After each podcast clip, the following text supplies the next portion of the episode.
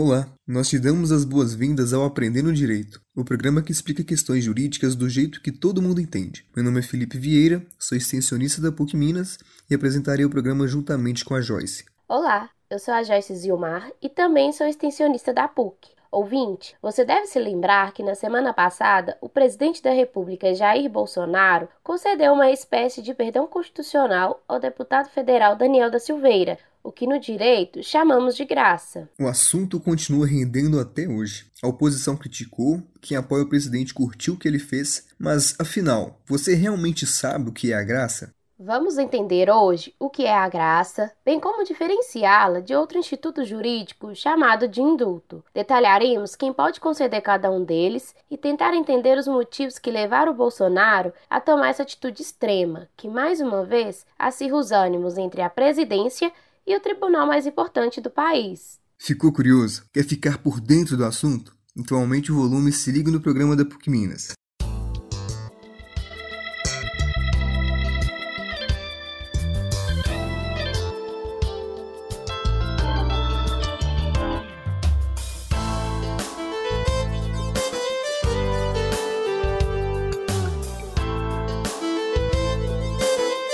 Na semana passada, o deputado federal Daniel Del Silveira foi condenado a oito anos e nove meses de prisão, multa, perda do mandato e suspensão dos seus direitos políticos por ter incitado a animosidade entre as Forças Armadas e o Supremo Tribunal Federal, tentar impedir o livre exercício dos poderes da União, entre outras condutas extremamente graves.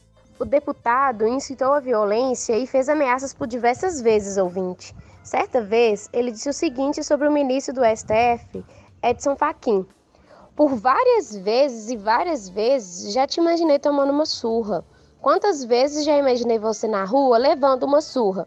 Uma surra bem dada nessa sua cara, com um gato morto até ele miar. Vê se pode, ouvinte. Contudo, menos de 24 horas depois da condenação, o presidente da República resolveu perdoar o deputado por meio da graça. Bolsonaro afirma que o deputado não pode ser punido por ter feito uso da sua liberdade de expressão. Vale dizer que o posicionamento dos ministros do Supremo foi quase unânime. O placar ficou em 10 votos contra apenas um. Portanto, a ampla maioria determinou que o deputado deveria ser preso. Mesmo assim, Bolsonaro resolveu peitar o STF, concedeu uma espécie de perdão ao deputado acusado de ter praticado crime, passando por cima do entendimento de 10 ministros. Que coisa, hein? Eu achava que a presidência nem podia fazer isso. Afinal, Joyce, do que se trata esse tal Instituto da Graça usado por Bolsonaro para perdoar o deputado Daniel da Silveira? A graça é uma forma de perdão da pena de prisão. O problema é que a lei não disciplina com detalhes o Instituto. Uma das poucas coisas que sabemos é que existem alguns crimes que não podem ser perdoados. Assim, o sujeito que for condenado por tortura, tráfico de drogas, terrorismo ou algum dos crimes hediondos nunca poderá ser beneficiado com a graça. A questão é que nos crimes que admitem a graça, a lei é omissa na hora de explicar o que precisa acontecer. Aqui, a gente tem muito mais dúvidas do que respostas. E para completar, desde que a Constituição de 1988 começou a valer, esta é a primeira vez que a graça foi utilizada, ou seja, não temos nenhuma base para comparação. Mas vamos falar do que a lei esclarece. Em primeiro lugar, quem é que pode perdoar o criminoso com o Instituto da Graça? Muita gente pode pedir a graça.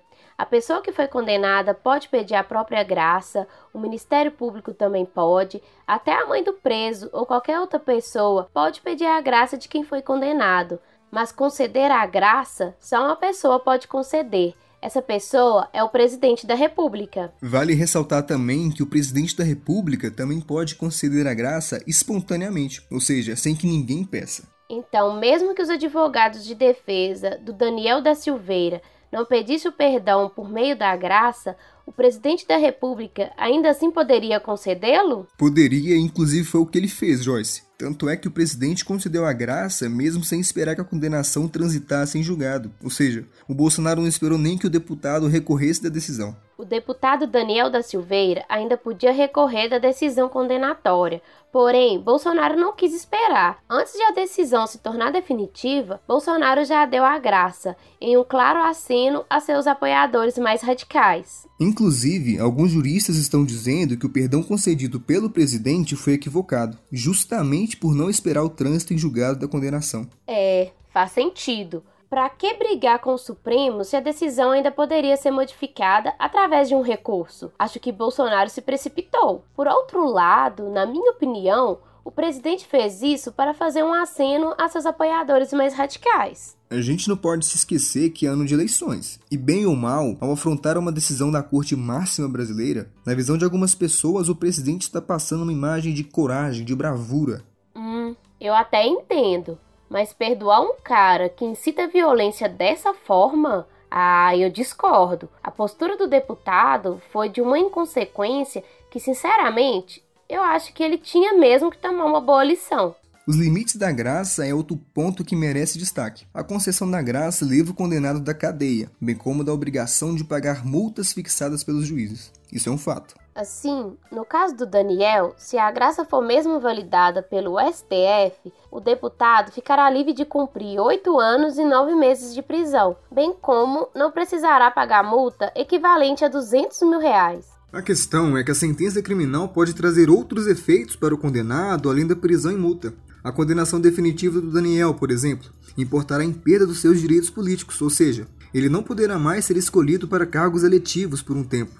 A questão aqui é: a graça livra o condenado de tudo, pena de prisão, multa e demais restrições a direitos, ou a graça se limita à prisão e à multa? Não dá para saber com certeza. Como dissemos, a lei é meio incompleta quando trata do Instituto da Graça. Além disso, como é a primeira vez que a graça foi utilizada desde a Constituição de 1988, a gente não tem um caso parecido para nos espelharmos teremos que aguardar as cenas dos próximos capítulos. Afinal de contas, tenho certeza que isso ainda vai dar muito pano para manga. Ouvinte, nós já falamos sobre o que é a graça, citamos os crimes que não admitem a graça, comentamos que a lei é bem pouco detalhista quando trata do assunto e também levantamos a questão da extensão dos efeitos da graça. Eu acho que poderíamos dar continuidade à discussão traçando as diferenças entre a graça e o indulto. É uma questão mais dentro do direito, mas acho que vale a pena explicar. Boa! Isso aí não é tão difícil de entender. Graça e indulto são coisas tão parecidas que também é certo chamar a graça de indulto individual. O indulto se difere da graça porque é um benefício coletivo, ou seja, não existe um sujeito único que vai ser beneficiado, mas sim um grupo grande de pessoas. Já a graça é destinada somente a uma pessoa, como aconteceu no caso do deputado Daniel. O indulto é concedido de ofício, não dependendo de provocação. Já a graça, na maioria dos casos, depende do pedido da pessoa que foi condenada, mesmo que haja remota possibilidade de o presidente conceder a graça de livre e espontânea vontade. Bacana. Acho que conseguimos explicar de forma simplificada a diferença entre a graça e o indulto. Se o perdão foi destinado a uma única pessoa, é graça. Se várias pessoas foram perdoadas da punição criminal, aí é indulto. Felipe, infelizmente, o tempo do nosso programa já está estourado. Teremos que encerrar por aqui. No programa de hoje, falamos sobre o perdão concedido pelo presidente Jair Bolsonaro ao deputado Daniel da Silveira. Se você deseja saber mais sobre o assunto, converse com a gente. Será um prazer atendê-lo.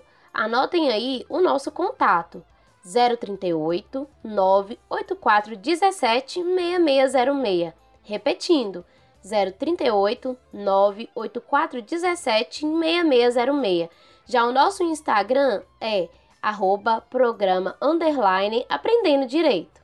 Conheça também a versão podcast do Aprendendo Direito no Spotify e escute este e outros programas quantas vezes você quiser. Antes de finalizar, gostaríamos de agradecer ao Decinho, artista, produtor musical e criador da nossa música tema. Fica aqui também o nosso muito obrigado às rádios parceiras que, mesmo com a falta de recursos do projeto, toparam nos colocar no ar. Com a ajuda de vocês, alcançamos muito mais gente. O roteiro do programa foi escrito pela Joyce Zilmar e por mim. Não poderíamos deixar de dar créditos ao professor José Emílio Medawar, que nos deu toques relevantíssimos, contribuindo com a redação final do roteiro. A edição de som foi obra da Joyce, a apresentação também ficou por conta da Joyce e por minha conta. O professor Rafael Chiari é o coordenador do projeto e foi responsável por fazer a conferência final do programa de hoje. Meu nome é Felipe Vieira e este é o Aprendendo Direito, o programa que leva um pouquinho da PUC Minas para dentro da sua casa. Até semana que vem, pessoal. Obrigada pela audiência, gente. Fique com Deus. Tchau.